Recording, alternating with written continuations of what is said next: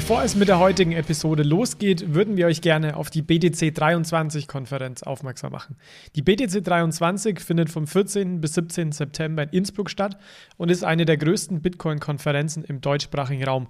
2022 waren mehr als 800 Teilnehmer vor Ort und es gab 45 Talks, unter anderem mit Michael Saylor. Ich selbst werde auch als Speaker vor Ort sein und Bitcoin Fiat and Rock'n'Roll ist Partner des Events. Mit dem Code BFRR23 bekommt ihr 5% Rabatt auf das Konferenzticket. Mehr Informationen findet ihr in den Show Notes. Hallo zusammen und herzlich willkommen zurück bei Bitcoin, Fiat and Rock'n'Roll. Es ist wieder Zeit für eine News-Episode. Heute im Fokus steht unter anderem der neue PayPal Stable Coin. Auch haben wir diverse Crypto-News mitgebracht, zum Beispiel Europas erster physisch besicherter Bitcoin Spot ETF aus dem Bereich der Regulatorik gibt es auch viele Neuigkeiten. Zum Beispiel pausieren PayPal und Revolut ihre jeweiligen Kryptoangebote. Wie jeden Monat gibt es einen zugehörigen Newsartikel mit vielen weiteren News, der bei Payment and Banking erschienen ist. Diesen verlinken wir euch natürlich wie immer in den Show Notes. Und heute dabei sind noch der Alex und der Jonas. Hi Jungs. Hallo. Hi Michi. Ja, bevor wir in den Inhalt springen, ein wenig Housekeeping von unserer Seite. An erster Stelle möchten wir auf eine großzügige Spende hinweisen. Es ist die höchste Spende in der Geschichte unseres Podcasts mittels PayPal. Vielen herzlichen Dank an den großzügigen Spender. Zum Zweiten möchten wir darauf hinweisen, dass es die Möglichkeit gibt, mit uns als Sponsoring-Partner zusammenzuarbeiten. Diese Zusammenarbeit hilft uns immer sehr, denn auch im Kryptowinter wollen wir als Non-Profit-Hobby-Podcast das gewohnte Level an Professionalität aufrechterhalten. Non-Profit bedeutet in unserem Kontext, dass wir als Co-Hosts nicht an dem Podcast verdienen. Jeder Cent fließt in den Podcast. Wer also von euch den Podcast als Sponsoring-Partner unterstützen möchte oder auch einen möglichen Partner kennt, der darf gerne auf uns zukommen. Es gibt zwei Kanäle. Der erste ist info at bfrr.de und der zweite ist unsere Website bfrr.de slash Kontakt. Ja, des Weiteren haben uns weitere Bewertungen erreicht. Eine hat uns besonders gefreut. Sie lautet unter fünf Sternen Top Podcast. Super spannende Themen werden sachlich beleuchtet. Dieser Podcast bietet regelmäßige Einblicke in die Welt der Kryptowährungen, Stablecoins, CBDCs und anderen Themen rund um Blockchain. Insbesondere gefallen mir die interessanten Buchbesprechungen sowie die News-Episoden, in welchen die wichtigsten Ereignisse rund um Krypto zusammengefasst werden. Außerdem finde ich die moderaten und gut durchdachten Positionen der Co-Hosts sehr angenehm. Es ist schön, dass hier Kryptothemen auch aus einer traditionellen ökonomischen Sicht beleuchtet werden, was neue Denkanstöße liefert. Also herzlichen Dank an dieser Stelle an Pablo für das Feedback. Wir freuen uns immer sehr darüber, da uns das natürlich entweder Lob bringt oder Möglichkeiten zur Verbesserung bietet. Dann verlosen wir ein Ticket für den Berlin Bitcoin Space. Äh, Bitcoin Fiat und Rock'n'Roll ist nämlich Partner des Events. Die Veranstaltung ist eine der größten Bitcoin-Veranstaltungen im deutschsprachigen Raum und erwartet circa 2000 Gäste. Das Ganze findet vom 5. bis zum 7. Oktober in Berlin statt. Und das Besondere an dem Event ist, dass parallel neben dem Berlin Bitcoin Space auch die Best of Blockchain Konferenz stattfindet. Die Location ist also die gleiche, nur in unterschiedlichen Hallen. Mit dem Ticket für den Berlin Bitcoin Space kannst du dann letztlich beide Events besuchen. Speakers sind renommierte Experten aus dem Bitcoin- und Blockchain-Space, wie zum Beispiel Roman Rea und Philipp Sandner, sowie politische Entscheidungsträger wie Joachim Schwerin von der EU-Kommission und Vertreter aus der Industrie, zum Beispiel Microsoft. Ja, und wir verlosen für das Event jetzt eine Freikarte. Wenn ihr an der Verlosung teilnehmen wollt, meldet euch gerne bei info at bfrr.de. Ihr könnt bis Freitag, 1.9. euer Interesse bekunden und mehr Informationen zur Konferenz findet ihr unter berlinbitcoinspace.io. Berlin Bitcoin alles zusammengeschrieben.io muss man da gar nichts dafür tun. Wir werden auch immer lieber mit der Zeit. Ich dachte, sonst hatten wir doch immer irgendwie, irgendwie eine kleine Aufgabe und diesmal gehen wir die einfach so her. sind einfach freundlich heute. Okay. Ja, und abschließend haben wir ja in der letzten News-Episode einen Fact-Check noch in Aussicht gestellt, nämlich zum Rechtsstreit Ripple versus SEC. Ein kleiner Disclaimer. Wir sind keine Juristen. Es ist ein spitzfindiger Fall, denn Krypto ist teilweise, wie auch in diesem Fall, juristisches Neuland und es ist ein Präzedenzfall. Selbst unter Juristen findet man da widersprüchliche Aussagen, unterschiedliche Interpretationen. Der eigentliche Diskussionspunkt, um den es in der News-Episode im Juli ging, war, ob der XRP-Token an sich ein Wertpapier ist, also nicht die Anlageverträge, die dann im Verfahren betrachtet wurden. Um euch ein Beispiel zu geben zu den widersprüchlichen Aussagen. Ein US-Anwalt hat beim Podcast Bankless gesagt, XRP as a digital token is no security, also der Token an sich sei keine Security. Deutscher Anwalt beim Podcast irgendwas mit Krypto meinte, XRP als digitaler Token wurde gar nicht verhandelt. Wir haben jetzt nochmal nachgeschaut, insbesondere in der Urteilsschrift und sind zu folgender Schlussfolgerung gekommen. Also der Standpunkt der SEC ist ja, dass XRP immer und überall eine Security ist. Das war das die Ingoing Position. Und das Urteil hat jetzt besagt,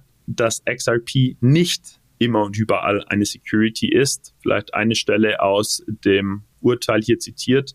XRP ist als digitaler Token an und für sich kein Vertrag, Geschäft oder Schema, das die Howie-Anforderung eines Anlagevertrags verkörpert. Also das Urteil widerspricht der SEC dahingehend, dass XRP immer und überall eine Security sei. Das Urteil sagt aber explizit nicht, dass XRP nie eine Security ist, sondern dass es auf den Kontext der Verwendung des Tokens ankommt, also der Art der Transaktion. Auch hier haben wir noch die entsprechende Stelle aus dem Urteil mitgebracht. Ich zitiere, und zwar übersetzt, was ja im Juristischen immer ein bisschen eine Challenge ist. Das haben wir uns in dem Fall aber erlaubt. Auch wenn XRP bestimmte Merkmale einer Ware oder einer Währung aufweist, kann der Token dennoch als Anlagevertrag oder eben Investment Contract angeboten oder verkauft werden. Das Wertpapier ist in diesem Fall nicht einfach der digitale Token, der kaum mehr als eine alphanumerische kryptografische Sequenz ist. Meine Interpretation wäre also, es wurde tatsächlich einfach nicht verhandelt, ob jetzt der XRP als Token nun eine Security ist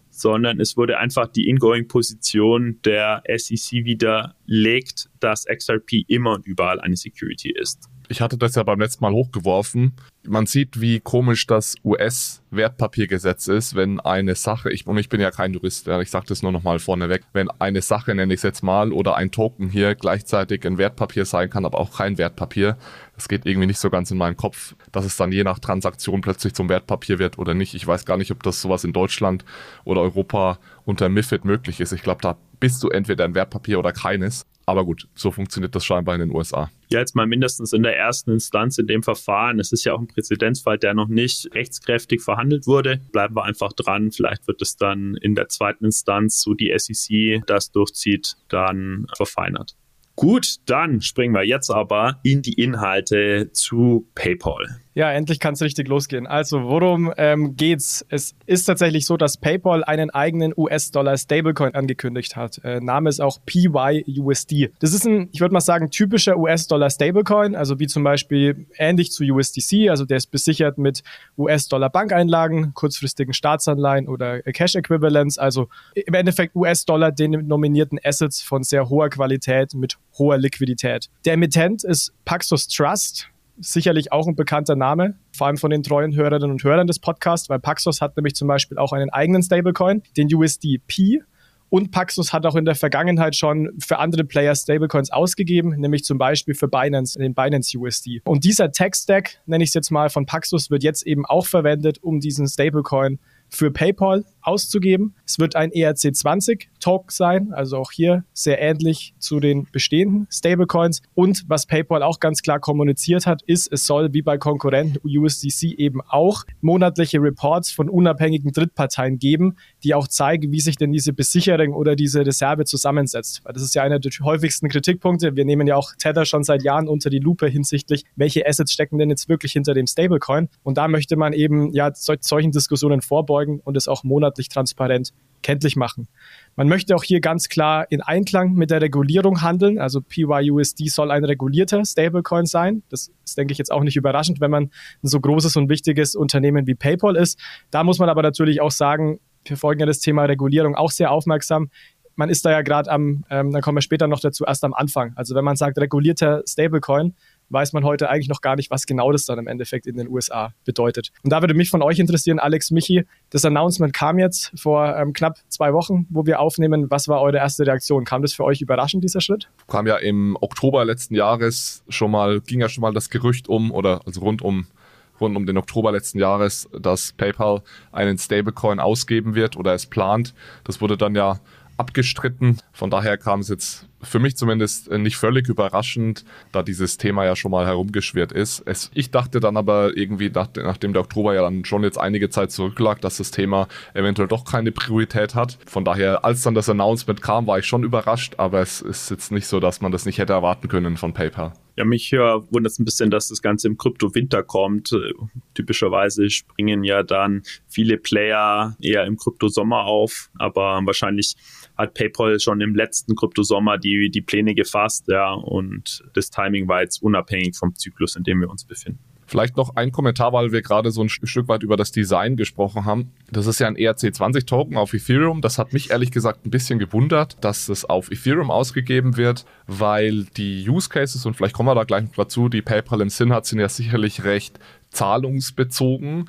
Und äh, Ethereum ist ja nicht die günstigste Blockchain für Zahlungen, die jetzt, sagen wir mal, unter 100 Dollar zum Beispiel sind oder vielleicht sogar noch kleiner, unter, unter 20, 10 Dollar. Von daher fand ich das überraschend, dass man dann nicht auf Polygon irgendeine andere Second Layer ist oder Tron oder wie auch immer und Tron oder Binance Smart Chain. Jetzt nicht, dass ich das toll fänden würde, aber die allermeisten Tether liegen ja zum Beispiel auf Tron oder der Binance Smart Chain, weil da einfach die Transaktionskosten sehr gering sind. Bei Ethereum werden ja eher High-Value-Payments gemacht, also Payments mit einem sehr hohen Betrag. Das hat mich gewundert, ehrlich gesagt. Noch zum Timing. Ähm, was mich wundert, ist halt, dass ja die regulatorische Unsicherheit in den USA groß ist und man hätte ja auch regulatorische Klarheit abwarten können. Was jetzt passiert, ist, dass politisches Handeln erzwungen wird. Denn Krypto ist in den USA ein Parteipolitikum geworden. Äh, es besteht was Regeln, Gesetze betrifft, wenig Einigung. Und jetzt, wo sich halt PayPal als ein riesen Finanzdienstleister mit 435 Millionen Nutzern nach eigenen Zahlen so einen Move macht, und damit eine kritische Masse an potenziellen Kunden mitbringt, ist die Politik eigentlich gezwungen zu handeln. Ja, also ich finde interessant, dass äh, PayPal jetzt quasi die USA aus meiner Sicht erzwingt, regulatorisch aktiver zu werden und nicht abgewartet hat, bis diese regulatorische Klarheit auch zu Stablecoins besteht. Also das überrascht mich an dem Schritt, dass der jetzt kommt, wo so wenig regulatorische Klarheit besteht in den USA. Es kann natürlich auch jetzt erhebliche Signalwirkung äh, haben, auch für die Regulatorik, wo wir auch gleich noch drauf eingehen. Was ich auch sehr, sehr, sehr spannend fand, war am Tag nach dem PayPal-Announcement, das war dann der 8. August, hat die Federal Reserve Board eine im Endeffekt Nachricht nach außen gegeben, die im Endeffekt zusammengefasst besagt, äh, dass Banken, die unter der Aufsicht der Fed stehen, bei Ausgabe von Stablecoins, explizit genannt, beziehungsweise Partnerschaften in dem Bereich, sich vorher das Go von der Fed abholen müssen. Also man muss also beweisen und sicher beweisen, dass man Maßnahmen ergriffen hat, um diese Aktivitäten äh, sicher ähm, ausführen zu können. Und das fand ich auch interessant, dass es wirklich am Tag danach und mit Stablecoin-Fokus kommt. Da wird PayPal natürlich nicht genannt, aber es ist ganz klar, was, was da im Endeffekt der Aufhänger war. Und jetzt wird es natürlich noch komplizierter, weil jetzt mischt sich nicht nur die, äh, die SEC und andere Behörden dann halt ein, sondern ich meine, jetzt muss, muss man sich im Endeffekt auch noch den Stempel von der FED holen. Also da bin ich auch mal gespannt, wie sich das, äh, wie sich das dann niederschlägt. Ja, es ist aber in Europa ja ähnlich. Ja, da hast du ja auch die ESMA, du hast die EBA und du hast die EZB, die da alle so ein bisschen mitmischen wollen. Äh, von daher kann man das tatsächlich vergleichen. Vielleicht, weil wir gerade über die Regulierung in den USA sprechen, da gab es ja schon einige Fortschritte. Ich verstehe PayPal da schon, dass sie nicht warten auf diese Regulierung, weil das kann also als sie dieses Projekt gestartet haben, war das ja noch überhaupt nicht in Aussicht. Jetzt geht's ja zumindest ein bisschen voran und dann muss man natürlich irgendwann businessbezogene Entscheidungen treffen. Will ich fünf Jahre zu spät sein, aber dafür super reguliert, aber habe dann einfach keine Chance mehr, meinen Fuß in die Tür zu bekommen oder starte ich einfach. Ist ja nicht so, dass ich gegen Regulierung verstoße, sondern ich habe einfach ein gewisses regulatorisches Risiko, dass natürlich das, was ich mache, dann irgendwann in gewisser Art verboten oder eingeschränkt werden könnte. Und da geht es jetzt ein bisschen voran in den USA. Ja, es gibt da diesen Clarity for Payment Stablecoins Act. Der hat es jetzt mittlerweile durchs Repräsentantenhaus geschafft. Das heißt, als nächstes geht dieser Gesetzesvorschlag in den äh, Senat. Es gab noch nie so einen klaren Pfad zu einer Stablecoin-Regulierung in den USA. Also da stehen dann so Dinge drin, wie es gibt Veröffentlichungspflichten, also zu den Reserve-Assets, wie ist der Stablecoin besichert. Es gibt da gewisse Audit-Standards, also dass zum Beispiel, wie jetzt hier bei PayPal, eben in gewissen Abständen Audits gemacht werden müssen. Es gibt Anforderungen an, ans Eigenkapital, an die Risikomanagement-Prozesse, also relativ Standard, auch ein Stück weit ähnlich wie die Dinge, die in Mika stehen und das soll eben verhindern, dass wie heute teilweise so ein Stablecoin wie Tether ein Stück weit einfach so eine Blackbox ist, sondern dass es dazu mehr Transparenz kommen soll. Mein Eindruck auch ist, dass man hier nicht warten will auf die Regulatorik. Man sieht auch schon, wenn man sich den entsprechenden Smart Contract anschaut, es wurden schon Stablecoins im Wert von 40 Millionen US-Dollar gemintet. Ähm, was mich da so ein bisschen nur jetzt mein nachdenklich stimmt, äh, ist natürlich trotzdem das Announcement der FED, weil wenn die sagen, bevor man solche Leistungen anbietet, muss man sich das Go holen, würde das jetzt für mich in Bezug auf PayPal heißen, man muss eigentlich, bevor man das Kunden anbietet, nochmal die Extraschleife mit der FED drehen, wenn man das noch nicht gemacht hat, was ich jetzt vermuten würde, dass man nicht gemacht hat, weil sonst würde das die FED vermutlich auch nicht so äh, offensichtlich schreiben. Wie siehst du das alles? Aber muss man, muss man sich fragen, muss man sich das Go holen oder muss man die FED in Kenntnis davon setzen? Dass man das plant. Also für mich klang es nicht in Kenntnis setzen, sondern wirklich ähm, das Go äh, abholen in diesen Announcement. Also man braucht die Erlaubnis, das heißt, die prüfen da dann auch noch gewisse Dinge. So habe ich es zumindest als Nicht-Jurist verstanden, genau. Okay. Ja, und das fand ich schon, äh, schon interessant. Und hinsichtlich der Technologie, Alex, meine erste Reaktion war genau wie deine, weil worum geht es bei dem Ganzen? Es geht im Endeffekt darum, für Retail-Kunden diesen Stablecoin anzubieten, also Retail-Kunden dann ähm, wie, wie ihr Michi, du hast gesagt, gibt es über 430 Millionen aktive Accounts, die können quasi den Stablecoin senden, die können ihn umwandeln in Fiat, den können ihn umwandeln in andere Kryptos, die es bei PayPal ähm, gibt, die können auch damit dann bezahlen bei den Händlern. Also PayPal hat ja ein Händlernetzwerk von 20 bis 30 Millionen Händler, also deswegen dieser, äh, dieser Payment- und Peer-to-Peer Money Transfer Use Case ist schon sehr, sehr groß. Und was aber eben eine dritte Zielgruppe ist, und das äh, passt ganz gut zur Infrastruktur, Alex, ist eben dieses Geld auch außerhalb des PayPal-Ökosystems für ich nenne es jetzt mal Blockchain-Anwendungen zur Verfügung zu stellen. Wir reden ja sehr häufig von dem, äh, dem, dem Settlement Asset auf der Blockchain, also dem, den Fiat-Währungen auf der Blockchain. Das möchte man da wirklich nutzen, auch, auch für, für entsprechende Use Cases für Smart Contracts. Und da zum Beispiel ähm, José Fernandez ähm, da Ponte, der bei PayPal diese Initiative, soweit ich das überblicke, geleitet hat, auch in einem Podcast mit äh, Laura Shin gesagt,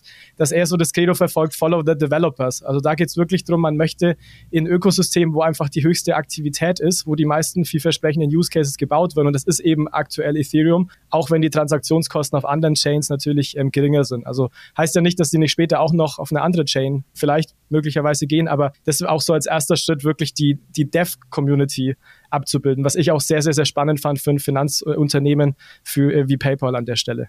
Genau, also was kann man damit machen? Man kann damit Geld versenden, wie man es heute bei PayPal machen kann, Peer-to-Peer-Zahlungen. Ähm, man kann das als Zahlungsmittel bei den Händlern eben Ressource verwenden können. Also wirklich zum Beispiel, ich kaufe bei irgendeinem Shop, da ist PayPal als Zahlungsmittel hinterlegt, kann ich den Stablecoin nehmen. Man kann das auch sich auszahlen lassen. Das fand ich einen sehr, sehr, sehr spannenden Punkt, weil wenn man sich damals erinnert, als PayPal in den USA die Möglichkeit angeboten hat, Krypto zu kaufen, da konnte man das erstmal nur im PayPal-Ökosystem halten und später konnte man das dann auch auf externe Wallets auszahlen. Das kann man jetzt eigentlich, so wie ich das verstehe, von Anfang an. Also man kann tatsächlich die Stablecoins an compatible Wallets auszahlen lassen. Und hier auch in dem Podcast, ähm, den ich erwähnt habe mit äh, Laura Shin und José Fernandez äh, da Ponte, hieß es, dass Compatible Wallets heißt alle Wallets, die ERC20 Tokens unterstützen. Also nicht irgendwelche bestimmten Anbieter nur, sondern zum Beispiel dann auch meine, meine Hardware-Wallet, ähm, auf der ich ERC20 Token halten kann. Und das finde ich schon interessant für so einen ersten Schritt. Also mit Auszahlen meinst du jetzt, man kann diesen Token an eine Wallet schicken, die außerhalb des PayPal-Netzwerkes ist. Also ist, ist die Frage, kann, die muss wahrscheinlich schon KYC sein, diese, diese Wallet. Also du musst wahrscheinlich diese Wallet irgendwie verknüpfen. Ich vermute, die Verpflichtung hat PayPal schon. Aber es ist nicht so, wie es am Anfang auch mit dem Krypto-Offering von PayPal war, dass du es nur zu einer anderen PayPal-Wallet schicken konntest. Genau, und ich könnte zum Beispiel mir auch die Stablecoins nehmen und auf meine Hardware-Wallet ähm, dann transferieren. Mhm. Ähm, zum Beispiel hinsichtlich KYC ist es aus meiner Sicht noch nicht ganz klar. Das hängt sicherlich auch von der Regulatorik ab, inwiefern man da sich KYC muss. Und da habe ich auch keine Aussagen bislang dazu äh, gefunden. Aber wie gesagt, ein sehr spannender Schritt, dass man das von Beginn dann auch direkt machen möchte. Und was ich auch noch sehr spannend fand, ebenfalls äh, in dem Podcast, es soll tatsächlich keine Gebühren für den Kauf und Verkauf von PYUSD geben sondern nur, also nur die Netzwerkgebühr, also nur die Netzwerkgebühr für Ethereum, um die Zahlung zu verarbeiten und keine zusätzliche PayPal-Gebühr. Das fand ich wirklich extrem spannend, weil PayPal dann natürlich, was Gebühren angeht, sehr häufig eine gute Marge da auch äh, gern natürlich dran verdient. Also im Endeffekt wie bei Circle, wo man ja auch Stablecoins kostenlos minden und burnen kann. Bei Tether kostet es 0,1 Prozent, ja, also 10 Basispunkte. Von daher gehen sie da den, den Circle-Weg. Ich habe mich vor einigen Wochen mal mit Market Makern unterhalten und die meinten, sie sind der Meinung, dass ein Grund, warum Circle am Anfang so gute Adoption hatte und so schnell im Volumen gestiegen ist, war, weil sie keine Gebühren verlangt haben für das Minden und Burnen. Jetzt mittlerweile ist Tether deutlich erfolgreicher als Circle, also kann man vielleicht ein bisschen in Frage stellen, ob das wirklich so eine große Rolle spielt. Aber ich glaube, der Adoption tut sicherlich gut, ja, wenn ich da jetzt nicht nochmal ein paar Basispunkte Gebühr verlange, wenn ich mir so einen Stablecoin holen möchte. Sicherlich, ja. Also genau, wie genau du sagst, wie, wie bei USDC, aber im Gegensatz zu dem, wie es PayPal bislang mit Kryptos macht. Also wenn ich jetzt über PayPal Bitcoin zum Beispiel kaufe oder ETH, dann muss ich da eben die Fees, muss ich an sich Fees zahlen. Und deswegen glaube ich auch, dass das wirklich die Adoption dann auch vorantreiben kann. Also die Frage stellt sich ja schon, was ist denn jetzt der Vorteil oder warum dieser Stablecoin, was kann ich damit jetzt tun, was ich heute mit PayPal noch nicht tun kann. Genau, die Frage wollte ich eigentlich euch stellen, aber ich, ich kann auch gerne mal mit einer, mit einer Einschätzung anfangen. Also es ist natürlich die, eine grundlegende Frage, also warum den Stablecoin? Welchen Use Case hat der Ganze? Welchen Business Case hat der Ganze? Und warum jetzt vielleicht eher den PayPal-Coin als jetzt äh, USDC, USDT? Also es ist natürlich schon so, dass am Ende ist, ist, sind all diese Payment-Themen natürlich Netzwerkthemen. Also je größer das Netzwerk, je größer die Akzeptanz ist, desto mehr Verbreitung findet man am Ende. Und da muss man sagen, hat PayPal natürlich einen riesen Vorteil durch die 430 Millionen äh, Kunden und die 20 bis 30 Millionen Merchants. Also es ist einfach ein riesiges Ökosystem. Es erinnert mich so ein bisschen damals wie dieser Libra Diem-Gedanke eben. Man hat einfach dieses riesen Facebook-Netzwerk und ab dann haben es die Leute ernst genommen ähm, an der Stelle braucht natürlich valide Use Cases, es muss natürlich genutzt werden. Also ich persönlich, und da wird mich auch eure äh, Einschätzung interessieren, sehe vor allem zwei starke Use Cases. Ein Use Case ist wirklich dieses Thema Cross-Border Payments über Stablecoins, weil man einfach viele Intermediäre aus der Schleife rausnehmen kann, die Abwicklungszeiten verkürzen, die Kosten verringern kann, natürlich abhängig von den Gebühren auf Ethereum. Und da ist es schon so, dass PayPal auch heute bei vielen Korridoren wirklich hohe Gebühren verlangt. Also ich sage jetzt mal teilweise 4, 5 Prozent. Und wenn man sagt, man bekommt es mit einem Stablecoin aus PayPal-Sicht zum Beispiel günstiger hin und kann das dann über, für 0,5 Prozentpunkte billiger anbieten, könnte ich mir vorstellen, dass das schon wirklich auch einen erheblichen Einfluss auf den äh, grenzüberschreitenden Zahlungsverkehr haben kann als Einfluss. Also was meinst du damit genau äh, von also wenn ich jetzt heute PayPal US-Dollar im PayPal, das PayPal-Ökosystem selbst ist ja recht international, oder? Ich weiß jetzt ehrlich gesagt gar nicht, aber ich kann wahrscheinlich einen PayPal-Kunden in den USA über meinen PayPal-Account, äh, wenn ich das PayPal-Geld selbst nehme, relativ leicht grenzüberschreitend auch Geld schicken. Ich glaube, teuer wird's ja nur, wenn ich sage, ich mache das, anstatt dass ich das PayPal, PayPal hat ja zwei Möglichkeiten. Du kannst ja intern Geld halten bei PayPal, ja, ich habe einen PayPal-Account mit PayPal-Geld. Oder was der Normalfall ist, wenn ich mit PayPal bezahle, ist da eigentlich eine Kreditkarte dahinter und es wird eine ganz normale Kreditkartenzahlung ausgelöst. Wenn ich die Kreditkarte nutze, dann ist ja diese grenzüberschreitende Zahlung eine Zahlung, die im Endeffekt über das Kreditkarten slash Banken slash Finanzsystem läuft. Das ist mit Sicherheit teuer. Wenn ich das PayPal-Geld selbst nutze, vermute ich jetzt mal, auch wenn ich das noch nicht gemacht habe, ist es relativ schnell und günstig. Ist, ist, ist absolut genauso, Alex, genau. Und das ähm, ist, ist, auch genau, was ich meine. Also wenn du das mit über Deposits, die du bei PayPal hältst, verschickst, dann ist es für PayPal ja auch extrem günstig. Ähm, wenn du das Ganze über Kreditkarten, über andere Zahlungsmittel hast, ist es typischerweise teurer. Und das meinte ich genau. Also wenn du statt dem Kreditkartenweg, der ja, soweit ich weiß, mit der typischste Weg ähm, an der Stelle auch ist, dann kann es eben mit Stablecoins, mit weniger Intermediären deutlich günstiger sein. Mhm. Ist jetzt aber dann nicht wirklich eine, eine deutliche Verbesserung zu dem, was es, was heute schon möglich ist. Ja, das war jetzt einfach nochmal so eine, eine also es geht heute auch schon ohne Stablecoins. Genau, es geht schon und wenn ich das heute über Deposits mache, dann ist es äh, in dem Sinne auch schnell und günstig, aber das äh, typische Payment Rail sind eben äh, Kreditkarten und wenn ich da eine Infrastruktur habe, wo das eben günstiger funktioniert, könnte ich mir vorstellen, dass es da schon einen guten Impact haben kann. Und der zweite Punkt vielleicht, den ich noch sehe, ist wirklich dieses Thema On-Ramps in das Crypto-Ökosystem. Also wir haben ja so häufig darüber geredet, wie kompliziert es teilweise für Laien ist, in das Crypto-Ökosystem reinzukommen und sich erstmal einen Bitcoin kaufen zu können zum Beispiel, äh, weil es halt heute noch nicht bei der Hausbank ähm, in dem Sinne funktioniert. Und das möchte PayPal eben auch sehr, sehr äh, progressiv angehen. Hat da natürlich auch den Vorteil, dass einfach, wie gesagt, es schon sehr, sehr viele Kunden mit einem sehr, sehr großen Netzwerk an der Stelle gibt. Und man hat zum Beispiel direkt nach Announcement des Stablecoins ein paar Tage später auch eine Partnerschaft mit Ledger bekannt gegeben, also einen der größten Anbieter aktuell für Hardware-Wallets, wo man eben ab sofort, ähm, ich glaube aktuell in den USA vor allem, eben auch sich mit dem PayPal-Account dann Krypto direkt kaufen kann. Und das könnte ich mir vorstellen, dass so ein zweiter Schritt, ist aber für die Krypto-Adoption allgemein da eben auch sehr positiv sein kann für den ganzen Space.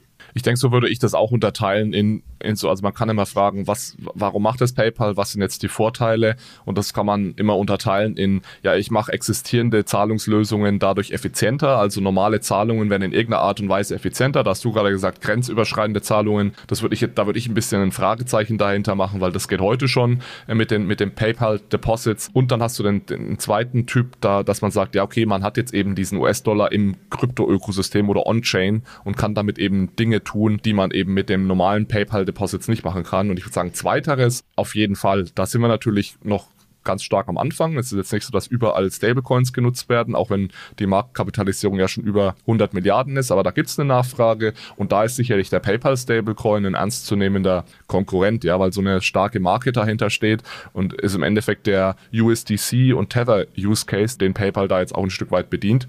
Und das hat sicherlich Vorteile und da macht auch PayPal einen Schritt über das hinaus, was sie bis heute getan haben.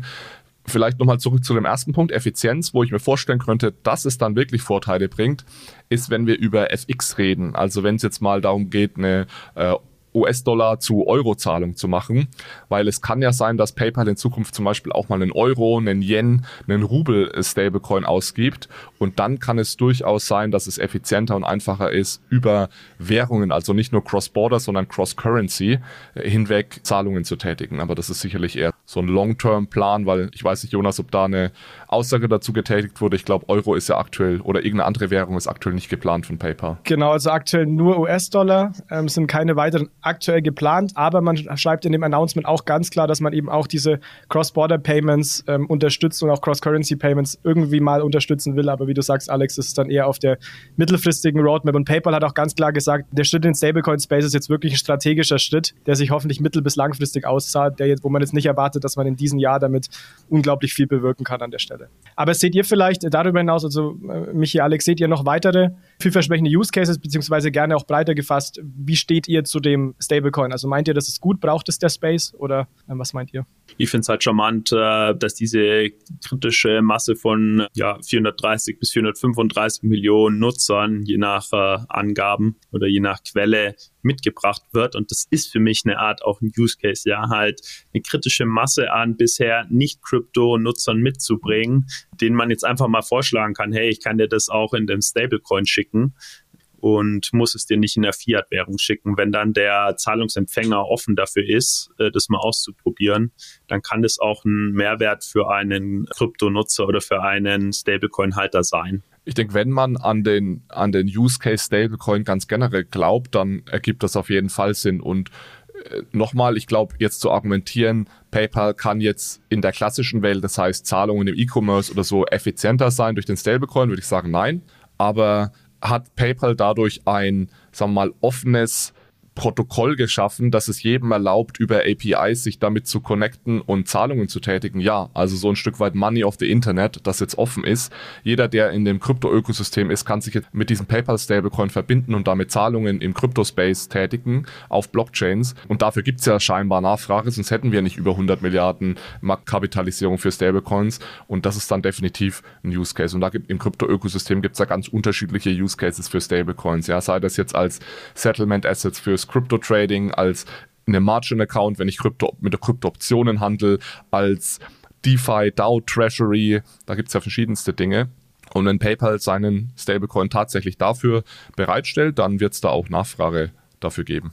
Und was man natürlich auch nicht vergessen darf, für PayPal ergibt das Ganze sehr viel Sinn, ja, weil der, der Business Case ist offensichtlich. Wir haben ja, ich glaube, beim letzten Mal oder vorletzten Mal über die Quarterly Earnings von Tether gesprochen, die da jetzt irgendwie eine Milliarde verdient haben im ersten Quartal oder im zweiten Quartal, was ja absolut verrückt ist. Ja, also PayPal sammelt ja jetzt Geld ein von Kunden und gibt diesen Stablecoin aus und dieses Geld, das eingesammelt wird, wird in US-Staatsanleihen äh, investiert, in sehr kurzlaufende US-Staatsanleihen, die gerade über 5% notieren. Und das ist natürlich erstmal ein sehr, sehr interessanter Business Case auch. Ja, also dieses Zinseinkommen ist auch im Endeffekt was, was, äh, was sicherlich nutzt. Das ist auch ganz spannend. Das wird tatsächlich zwischen PayPal und Paxos auch äh, aufgeteilt. Und ähm, was du auch gesagt hast, Alex, hinsichtlich Use Cases, das hat PayPal auch ex explizit gesagt. Also die wollen ja ihren Fußabdruck rund um digitale Assets erweitern und wollen auch dabei eben helfen, ja, ich sage mal, Traditional Finance und die Web3 Economy ja, zusammenzubringen an der Stelle, also explizit so genannt. Und man guckt sich zum Beispiel auch Use Cases an rund um Web3 Gaming. Also das sind dann wirklich diese anderen weiteren Blockchain-Use Cases und auch Programmierbarkeit. Also wenn es um Streaming-Payments geht, das guckt man sich auch näher an. Also das ist so offiziell die Paper-Sicht. Und was man auch nicht vergessen darf, was, was wir wirklich brauchen, was fehlt, und da arbeitet Coinbase auch ein Stück weit dran, ist der einfachere Zugang jetzt für die nicht nativen Crypto-Nerds, die einfach sagen, ich will eine einfach, ein einfaches Frontend haben, eine Wallet, vielleicht eine, die ich sogar schon kenne, ein Frontend. Und da haben wir PayPal ja heute schon, dass es mir ganz leicht erlaubt, Zahlungen im Crypto-Space zu machen, ohne dass ich mir ein Browser-Plugin äh, mit Metamask installieren muss und da irgendwie mit Private Keys hantieren muss, sondern ich will eine viel, viel einfachere Nutzeroberfläche. Und da hat PayPal meiner Meinung nach auch äh, viel Potenzial, dieser einfache Zugang zu werden für diejenigen, die jetzt nicht schon seit Jahren in dem, in dem Space unterwegs sind. Und das möchte man auch von aus Paper-Sicht ausbauen. Also man hat da, ich habe in die AGBs geguckt, man möchte jetzt auch so eine Art Cryptocurrency-Hub starten. Das ist wie so eine Art Dashboard, wo man dann ganz einfach sieht, was man für Kryptos hat, kaufen kann, verkaufen kann. Also man möchte da auch die User Experience noch deutlich verbessern und das ist sicherlich auch was, was dazu beiträgt, dann den Mainstream oder zumindest Leute, die noch nicht so tief in dem Krypto-Ökosystem drin sind, dann auch in das System zu bekommen. Wir müssen jetzt aber schon nochmal kritisch hinterfragen, ob der PayPal Stablecoin auch den Namen PayPal Stablecoin verdient. Denn es gibt ja schon die Diskussion in der Community, wie der Stablecoin nicht nur technisch aufgesetzt ist, sondern eben auch organisatorisch. Das heißt, mit welchen Partnern zusammengearbeitet wird. Und ich glaube, das hast du dir ein bisschen genauer angeschaut. Genau, also ich habe da mal ein bisschen ähm, in den AGBs rumgelesen. Äh, kann ich jedem empfehlen, der ein bisschen zu viel Zeit hat. Einmal waren das die PayPal AGBs rund um Krypto und dann eben mal die Paxos AGBs, weil Paxos ist der Emittent des Stablecoins Punkt. Und PayPal weist auch in den AGBs darauf hin, dass alle Nutzer auch die Paxos AGBs lesen und verstehen sollen, weil automatisch auch die Paxos AGBs gelten. Also es gelten quasi für diesen Stablecoin zwei äh, AGBs. Und hier habe ich einige spannende Aussagen gefunden. Also ein Punkt ist, Paxos ist verpflichtet, die vollständige Deckung sicherzustellen. Also Paxos sorgt dafür, dass die Assets, die da liegen sollen, auch da liegen, dass es 100% besichert ist und macht quasi äh, diesen Custody-Part. Ähm, Paxos ist dann auch verpflichtet, den ähm, PYUSD an PayPal für einen US-Dollar, also zum Referenzkurs zu verkaufen und zurückzuverkaufen.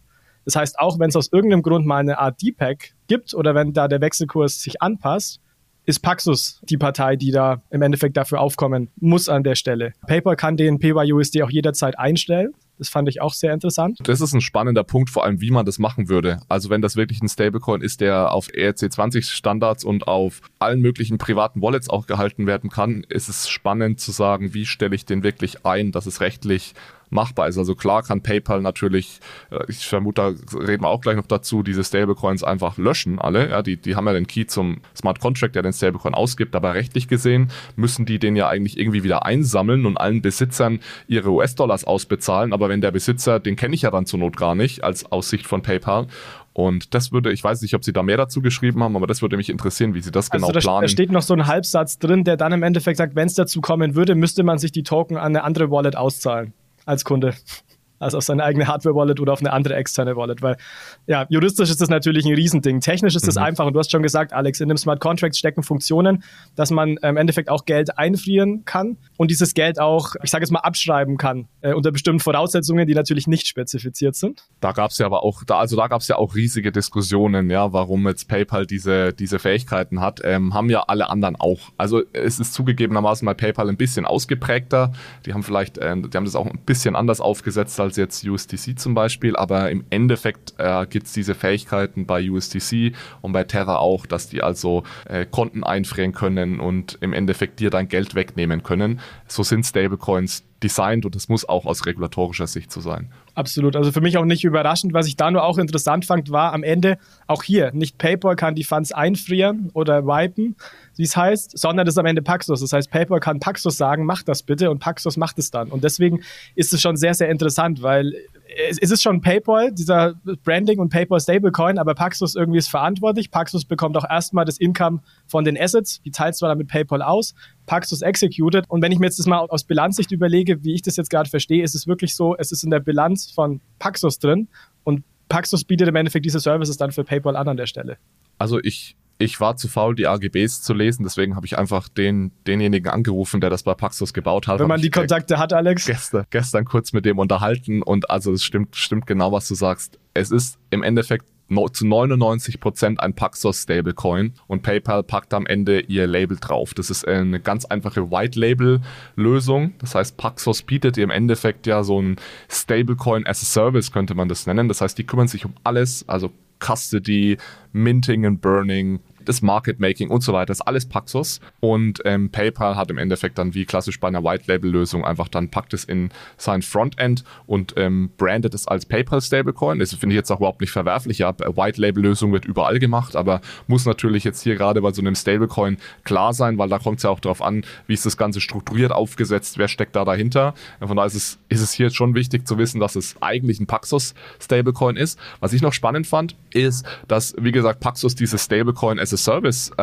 hat. Die haben das ja auch schon für den Binance USD Stablecoin gemacht man kann sich jetzt natürlich auch überlegen, was das für den Stablecoin-Markt generell bedeutet. Und er meinte, dass es wirklich sehr leicht ist, jetzt eigentlich einen Stablecoin auszugeben mit der Paxos-Technologie. Das heißt, es spricht eigentlich nichts dagegen, dass jetzt als nächstes Amazon kommt und dass es dann einen Amazon-Stablecoin gibt und dass dann Apple kommt und dann gibt es einen Apple-Stablecoin. Weil es dauert im Endeffekt ein, zwei Wochen, dann hast du das alles aufgesetzt, also jetzt aus, aus Tech-Sicht zumindest. Und ja, da bin ich mal gespannt, ob da dann andere noch aufspringen und es dann im Amazon-Ökosystem, dass man da mit einem eigenen Stablecoin dann hantieren kann in Zukunft. Wir werden es auf jeden Fall für euch weiter begleiten. Ansonsten würde ich sagen, machen wir mal einen Haken unter das PayPal-Thema und springen mal weiter. Die Frage ist, ob wir noch eine äh, zusätzliche kurze Stablecoin-News mit äh, unterbringen, bevor wir weitergehen, was recht spannend war. Und zwar hat Coinbase in Circle investiert, also Circle, der Herausgeber des USDC Stablecoins. Äh, jetzt fragen sich einige, die, die das vielleicht wissen, hä, war nicht ähm, Coinbase sowieso da schon investiert? Es war so, dass Coinbase und Circle gemeinsam ein Konsortium gegründet haben und dieses Konsortium, das hieß Center Konsortium, das hat den USDC Stablecoin die ganze Zeit ausgegeben oder, oder verwaltet. Und das wurde jetzt beendet und der USDC Stablecoin wurde jetzt also geinhoused. Das heißt, der wurde in Circle integriert. Das heißt, Circle, die Firma selbst, gibt jetzt diesen Stablecoin aus und anstatt dass Coinbase nur einen, einen Stake in dem Konsortium hält, ist Coinbase jetzt direkt in Circle investiert. Warum ist das wichtig? Ähm, also erstmal ändert sich jetzt rund um USDC nichts. Das wird immer noch, äh, immer noch ein gemeinsames Projekt. Aber natürlich, zumindest mein Verständnis, wenn Circle jetzt anfängt, auch andere Stablecoins auszugeben, zum Beispiel UROC in, in Europa, ja, den, den Euro-Stablecoin, dann ist Coinbase da nach meinem Verständnis jetzt auch direkt beteiligt, was vorher nicht der Fall war über dieses äh, Center-Konsortium. Das heißt, Coinbase und Circle rücken ein Stück weit näher zusammen. Es ist ein Minderheitsanteil, also Minority Stake, den Coinbase da genommen hat, aber denke ich trotzdem eine Meldung wert, dass diese beiden ja, Dinosaurier jetzt noch ein bisschen enger zusammenarbeiten. Bevor es weitergeht, möchten wir euch gerne auf eine spannende Veranstaltung rund um Bitcoin und Kryptowährungen hinweisen. Und zwar geht es um den Berlin Bitcoin Space, der vom 5. bis 7. Oktober stattfindet. Hier sind wir als Bitcoin Fiat Rock'n'Roll ein Eventpartner. Es werden hier insgesamt 2000 Gäste erwartet und Ziel der Veranstaltung ist es, die Vernetzung zwischen dem Crypto-Space, dem Finanzsektor und anderen Industrien sowie die Bitcoin-Adoption insgesamt voranzutreiben. Mit dem Code ROCK10 bekommt ihr 10% auf den Ticketpreis. Mehr Informationen findet ihr in den Show Notes. Und was an dem Event besonders ist, ist, dass parallel neben dem Berlin Bitcoin Space auch die Best of Blockchain Konferenz stattfindet. Hier werden ca. 3000 Gäste erwartet. Die Location ist die gleiche, nur in unterschiedlichen Hallen. Und mit einem Ticket für den äh, Berlin Bitcoin Space kann man dann letztendlich auch auf die Best of Blockchain Konferenz gehen und diese besuchen. Insgesamt, falls ihr euch fragt, wer denn zum Beispiel Speaker sind, sind hier sehr viele renommierte Experten aus dem Bitcoin und Blockchain Space. Als Speaker vertreten zum Beispiel Roman Rea, den Blogtrainer, den ihr sicherlich aus dem Podcast kennt, oder auch Philipp Sandner, sowie auch politische Entscheidungsträger wie Joachim Schwerin von der EU-Kommission und auch Vertreter aus der Industrie, zum Beispiel von Microsoft. Wie gesagt, mehr Informationen zu dem Event findet ihr in den Shownotes. Top. Dann sind wir mit dem Thema Stablecoins für heute durch, äh, gehen jetzt weiter in den Crypto-Space. Da gibt es auch ein paar spannende News. Eine davon ist, dass nun Europas erster physisch besicherter Bitcoin Spot ETF zur Verfügung steht. Das ist dahingehend ein Meilenstein, dass es jetzt der erste Bitcoin Spot ETF ist. Es gab ja schon andere, ich nenne es mal ETX Produkte in Europa, aber jetzt der erste Bitcoin Bitcoin Spot ETF. Insofern ist es ein Meilenstein. Der ist gelistet an der Euronext in Amsterdam. Der Emittent ist Jacoby FT Wilshire und das Ganze wird reguliert von der Guernsey Financial Services Commission. Das Ganze läuft unter dem Tracker Bitcoin. Und manche von euch fragen sich, ach Gott, das äh, ist ja jetzt ganz schön verkasteltes Konstrukt, Bitcoin Spot ETF. Rollen wir es kurz von hinten auf. Also ETF, Exchange Traded, äh, börsengehandelt Fund, in dem Fall ein Spezialtyp Indexfonds. Der bildet also die Wertentwicklung eines Index nach, wie beispielsweise dem DAX oder in dem Fall hier eben Bitcoin. Spot hier bezieht sich eben auf den Spotpreis von Bitcoin. Also Bitcoin handelt zu den aktuellen Marktpreis und physisch besichert, dass die tatsächliche Menge an Bitcoins, die dem Index zugrunde liegt, auch in den Beständen gehalten wird. Custody macht hier übrigens Fidelity Digital Assets und Flow Traders fungiert als Market Maker eine kleine Einordnung aus meiner Sicht. Ich denke, dass hier ein TradFi-Player sich nicht nur Margen oder Profite verspricht, sondern halt Bitcoin auch in den Mainstream bringen kann, insbesondere hier in den europäischen Markt. Es ist halt ein bedeutender Schritt in Richtung Mainstream-Adoption von Kryptowährungen oder jetzt mindestens mal von Bitcoin, weil man eben ein Exposure zu Bitcoin bekommen kann, ohne Bitcoin an sich halten zu müssen und um sich um die Technologie zu kümmern kann dadurch auch für institutionelle Anleger interessant sein, um eben von der Volatilität und der Assetklasse an sich zu profitieren oder teilzunehmen, ohne sich um die Technik zu kümmern. Ja, und das öffentliche Interesse müsste daran äh, dann auch steigen, eben weil man Exposure bekommen kann, ohne sich technologisch damit auseinandersetzen zu müssen. Ja, also ich denke, es ist nur das institutionelle, das Interesse von institutionellen Anleger und ich musste da auch ein bisschen widersprechen, dass das jetzt ein Meilenstein ist, weil es ist eher ein kleiner Marketing-Stunt, meiner Meinung nach. Ähm, du hast auch vorhin gesagt, dass es bei einem ETF darum geht, einen Index nachzubilden und Bitcoin ist kein Index, Bitcoin ist ein einzelnes Asset und genau deswegen ist es in Europa eigentlich auch gar nicht möglich, einen ETF auf ein einzelnes Asset zu machen. Jetzt stellt sich die Frage, wie ist es dann hier möglich, dass die jetzt hier einen Bitcoin-ETF ausgeben, was rein technisch gar nicht möglich ist in Europa. Das liegt einfach daran, dass es gar kein klassischer ETF ist und es ist ein bisschen eine komische Konstruktion über diese Guernsey-Jurisdiktion. Genau, ja. Äh, was es im Endeffekt ist, ist ein, ein Fonds, der nur für institutionelle Anleger investierbar ist. Das heißt, es ist etwas, was es eigentlich schon gibt, schon seit längerer Zeit in ähnlicher Form in Spezialfonds. Es ist ein bisschen komplizierter, über diese Spezialfonds 100% Exposure in, in Bitcoin zu bekommen, aber institutionelle Anleger konnten bereits in Bitcoin-Fonds investieren. Diese Spezialfonds gibt es auch schon. Das ist kein klassischer Publikums- ETF, der für Retail-Kunden zugänglich ist. Also das, was gerade in den USA verhandelt wird. Dürfen das trotzdem ETF nennen, aber ich denke, das ist nochmal eine wichtige Information hier. Ja, und ich finde vielleicht auch noch kurz einen kurzen Kommentar, Alex. Also ich finde Marketing-Stunt irgendwie ganz gut, weil ETF, du hast schon gesagt, ne? Europa, ich meine, geografisch ist es richtig, aber Guernsey ist ja auch zum Beispiel auch nicht Teil der EU. Das heißt, es hat auch mit, mit den regulatorischen Vorgaben der EU irgendwie wenig zu tun. Also ja, es ist geografisch aus Europa, aber es ist eben nicht EU. Deswegen, ich fand es total krass, dass das so auch in den Medien extrem hoch auf, aufgespielt wurde. Aber es, es ist, glaube ich, wirklich viel gutes Marketing da jetzt reingeflossen. So wie ich das zumindest von außen gerade beurteile. Wurde aber auch das, was ich mitbekommen habe, in den zumindest deutschen Medien relativ ähm, rational und auch genauso wie, wie gerade von uns diskutiert, dass es eben ein ETF, aber mit einem Sternchen oben ist, äh, weil es kein klassischer ETF ist, wie wir das vielleicht erwarten würden. Ne? Ja, es Genau, es gibt sogar noch ein zweites Sternchen in dem Marketing-Stunt, nämlich dass äh, mindestens der CEO mal öffentlich äh, kommuniziert hat, dass die CO2-Emissionen, die durch die Bitcoin entstanden sind, durch Miner, die gehalten werden, in, also in Custody hier abgebaut oder kompensiert werden.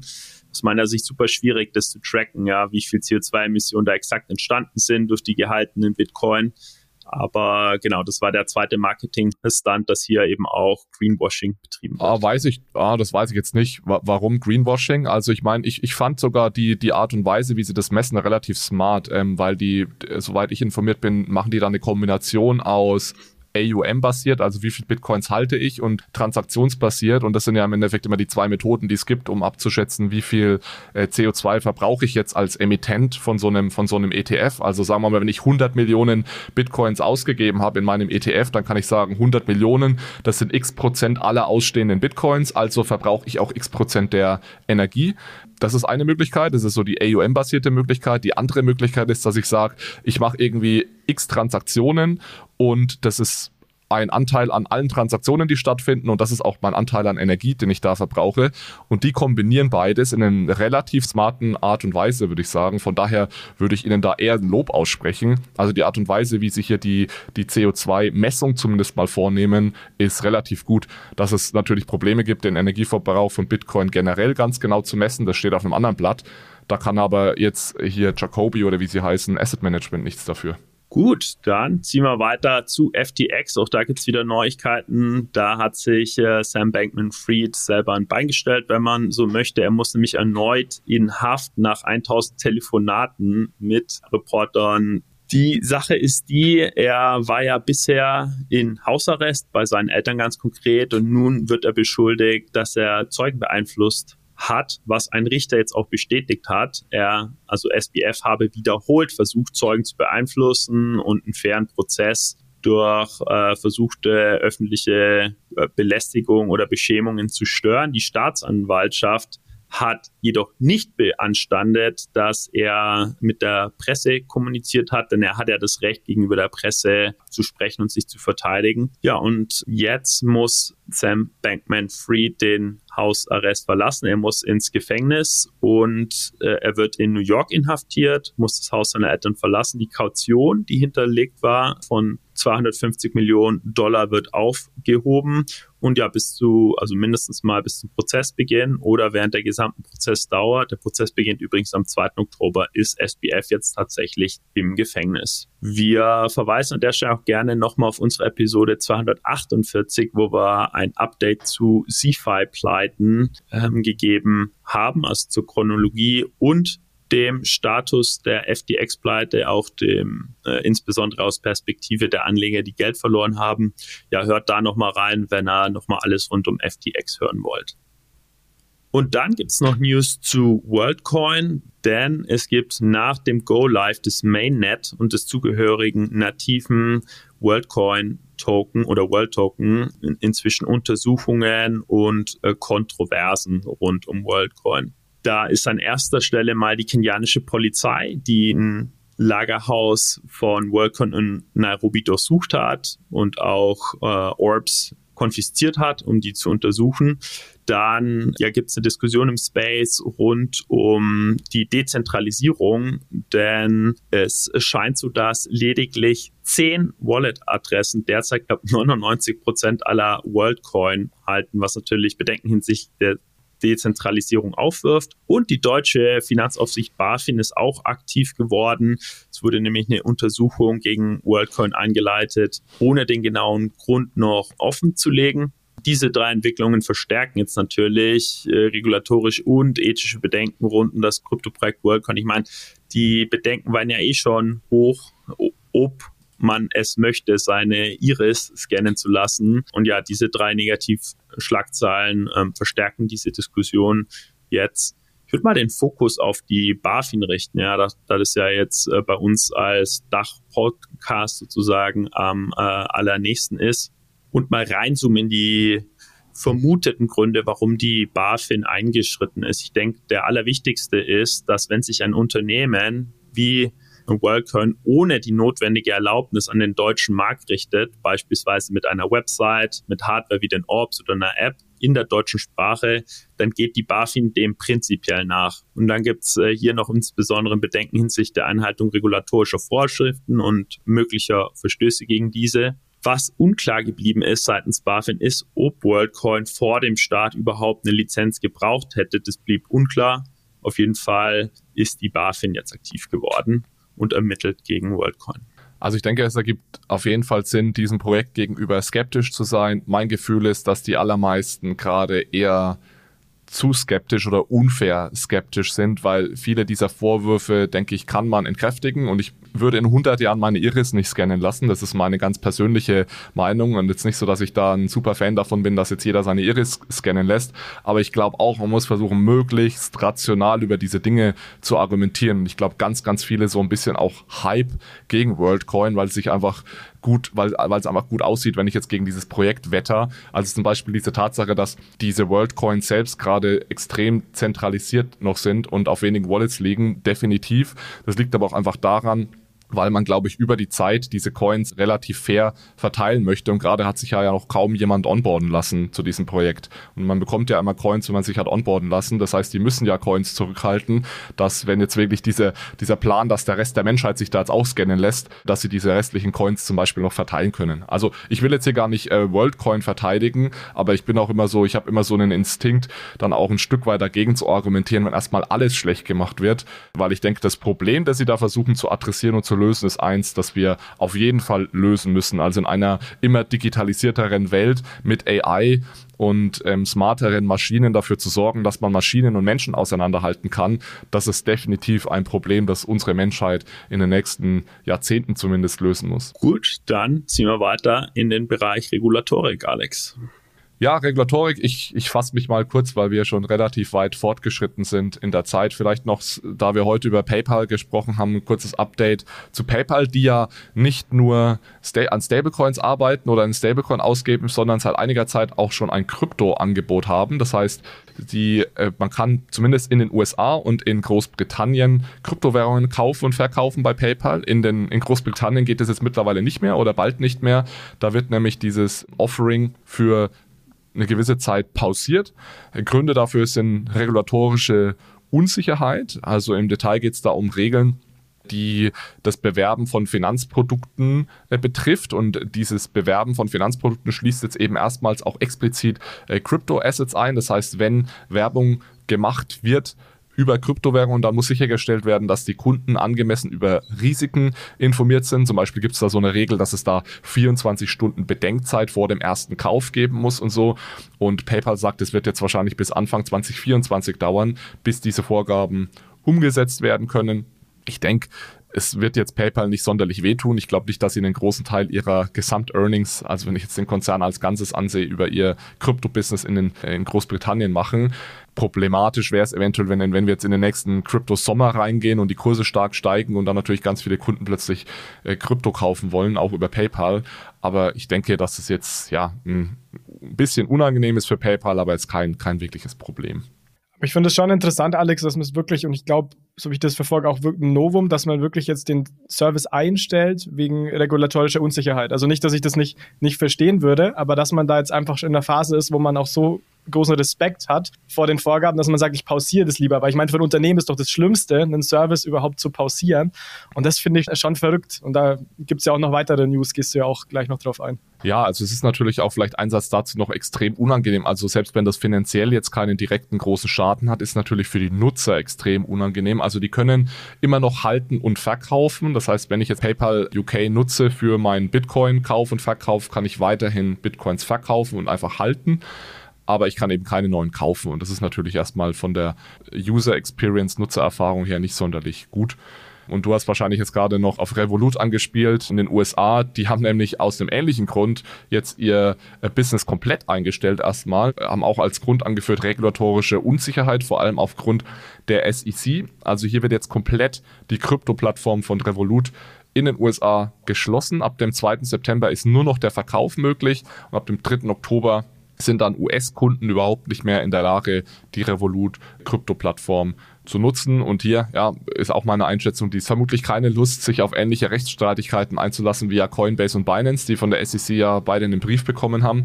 Ich vermute auch hier, dass die jetzt gerade nicht sonderlich viel Geld mit ihrem Krypto-Business verdienen, dass sich eben dieses Risiko nicht lohnt, äh, von der SEC wirklich angeklagt zu werden.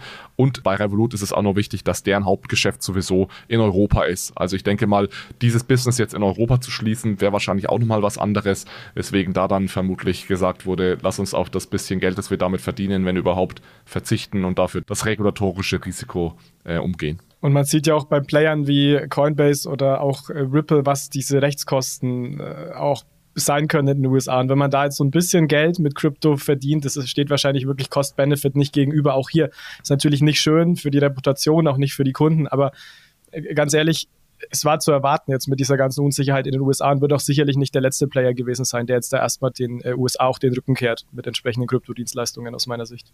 Ja, und wie massiv da die SEC wirklich vorgeht, ist jetzt auch nochmal zutage getreten. Und zwar kamen einige pikante Details zum Vorschein zu dem Rechtsstreit der SEC gegen Coinbase jetzt in dem Fall.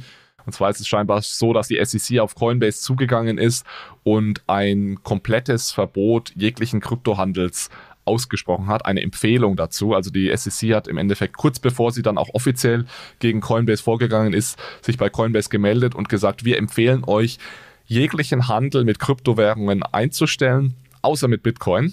Das ist vielleicht auch noch eine, ein, ein interessantes Detail. Das sagt relativ viel über die SEC, aber auch über Bitcoin aus, finde ich. Ähm, das heißt, Bitcoin wäre da ausgeschlossen gewesen.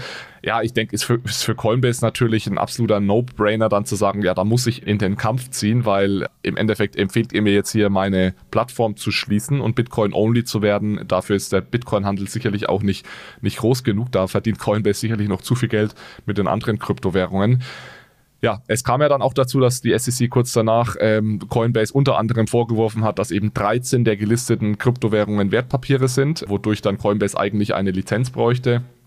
Ich finde es relativ pikant, äh, dass das jetzt von Brian Armstrong, dem CEO von Coinbase, äh, über die Financial Times nach außen getragen wurde. Also es ist zumindest mein Verständnis, ja, dass er da ein Interview gegeben hat und er hat da gesagt, ja, die SEC, also sie, sie kamen zu uns und haben gesagt, äh, wir glauben, dass jeder Vermögenswert auf eurer Plattform außer Bitcoin ein Wertpapier ist. Das hat die SEC Coinbase gesagt. Und dann hat Brian Armstrong gesagt, dann haben wir gefragt, wie sie zu dieser Schlussfolgerung gekommen sind. Denn das ist nicht unsere, also Coinbase Coinbases Auffassung oder Auslegung des Gesetzes. Und dann haben sie gesagt, das erklären wir euch nicht, wie wir dazu kommen. Und ihr müsst aber jetzt jeden Vermögenswert außer Bitcoin vom Handel ausschließen auf eurer Plattform. Ja, und da habe ich jetzt gerade schon gesagt, da hat Coinbase natürlich gar keine andere Wahl, als in den Kampf zu ziehen, vor Gericht zu ziehen, weil ansonsten müssten sie ja ihre Plattform einfach dicht machen. Konstruktive Diskussionen, würde ich sagen, an der Stelle. Äh, ja, genau. Vielleicht als allerletztes noch eine positive Nachricht mal von Coinbase. Und zwar hat die Coinbase-Plattform es in den USA durchsetzen können, jetzt auch Crypto Futures zu listen. Das heißt, äh, Coinbase hat die Genehmigung zum Handel von Crypto Futures bekommen. Genau genommen geht es da jetzt darum, dass sie einen Future Commission Merchants, FCM heißt das in den USA betreiben dürfen. Das wird von der National Futures Association ausgesprochen. Also ihr wisst ja schon, dass es in den USA 100.000 Regulierungsbehörden gibt und diese NFA ist also eine Regulierungsbehörde, die unter der CFTC steht. Und die hat jetzt Coinbase eben diese Lizenz gegeben. Coinbase hatte sich da 2021 schon äh, dafür beworben für diese Lizenz, hat sie jetzt bekommen und darf jetzt neben der CME und der CBOE als dritte Börse Futures handeln, was Besonders ist, ist, dass Coinbase jetzt die einzige Börse ist, wo man sowohl Spot als auch Future Crypto handeln kann, weil die CME und die CBOE sind reine Futures-Börsen. Und ja, dadurch ist Coinbase auch hier wieder äh, ganz vorne dabei, wenn es darum geht, Kryptoangebote zu offerieren. Ist doch immer schön, mit guten News zu schließen. Genau, schließen wir mit guten News und gehen in die Fundstücke. Und Jonas, vielleicht möchtest du da direkt loslegen. Genau, gern. Ich habe ein ähm, kurzes Paper mitgebracht, wo es um den Value Add von Central Bank Digital Currencies geht. Also wir diskutieren ja auch sehr viel darüber, braucht es eine CBDC, wo könnte der potenzielle Mehrwert liegen, etc. Und das haben sich eben mal zwei Autoren nochmal genauer unter die Lupe genommen in einem aus meiner Sicht sehr guten Research-Papier. Verlinken wir euch gerne und äh, sind auch gespannt, was ihr dazu sagt. Ja, ich habe eine Arte-Dokumentation auf den Namen Kryptowährungen. Wie gefährlich ist das neue Geld mitgebracht? Was ich ganz cool finde an der Doku ist, dass sie sowohl Profiteure als auch Opfer, als auch Anhänger und Kritiker von digitalen Währungen zeigt und dann immer die Interviews gut nebeneinander geschnitten. Ich glaube, Jonas, du hast sie oder ihr von Etonic habt die auch mal gepostet. Die ist relativ frisch und eben weil sie so multiperspektivisch vorgeht, ist sicherlich wert gesehen zu werden. Ja, und ich habe einen Report mitgebracht, nachdem wir heute so viel über Stablecoins gesprochen haben, dachte ich, bringe ich einen Report mit der tatsächlich extrem spannend ist. Und zwar wurde da von Brevin Howard wurde eine On-Chain-Analyse zu US-Dollar-Stablecoins gemacht. Das heißt, man hat sich On-Chain-Transaktionen und Wallets angesehen, Adressen angesehen und hat da extrem interessante Statistiken zutage gebracht. Also zum Beispiel das Gesamtvolumen an Stablecoins, das liegt bei 11 Billionen, also Transaktionsvolumen. Zum Vergleich, Visa hat 11,6 Billionen, PayPal nur 1,5 Billionen, dass man ein Gefühl für die, die Größe dieses Marktes bekommt. Ja, auch zum Beispiel wurde da gezeigt, dass 80 Prozent der Adressen zwischen einem und 100 US-Dollar halten. Also ein Zeichen dafür, dass Stablecoins entweder heute schon Zugang zu Finanzdienstleistungen geben für die ärmeren Bevölkerungsteile dieser Welt oder unbanked People dieser Welt oder dass es zumindest Potenzial dafür gibt, ja, wenn es scheinbar so viele kleine Accounts gibt. Und das hängt auch dann ganz eng zusammen mit der letzten Statistik, die ich hier noch erwähnen wollte dass den aller, der allergrößte Teil der Stablecoins tatsächlich auf Tron und der Binance Smart Chain liegt. Das ist vor allem Tether. Und das könnte daran liegen, dass man auf diesen Blockchains eben sehr günstig Transaktionen tätigen kann. Bei Ethereum liegen zwar weniger Stablecoins, aber die größeren Transaktionen finden beispielsweise auf Ethereum statt.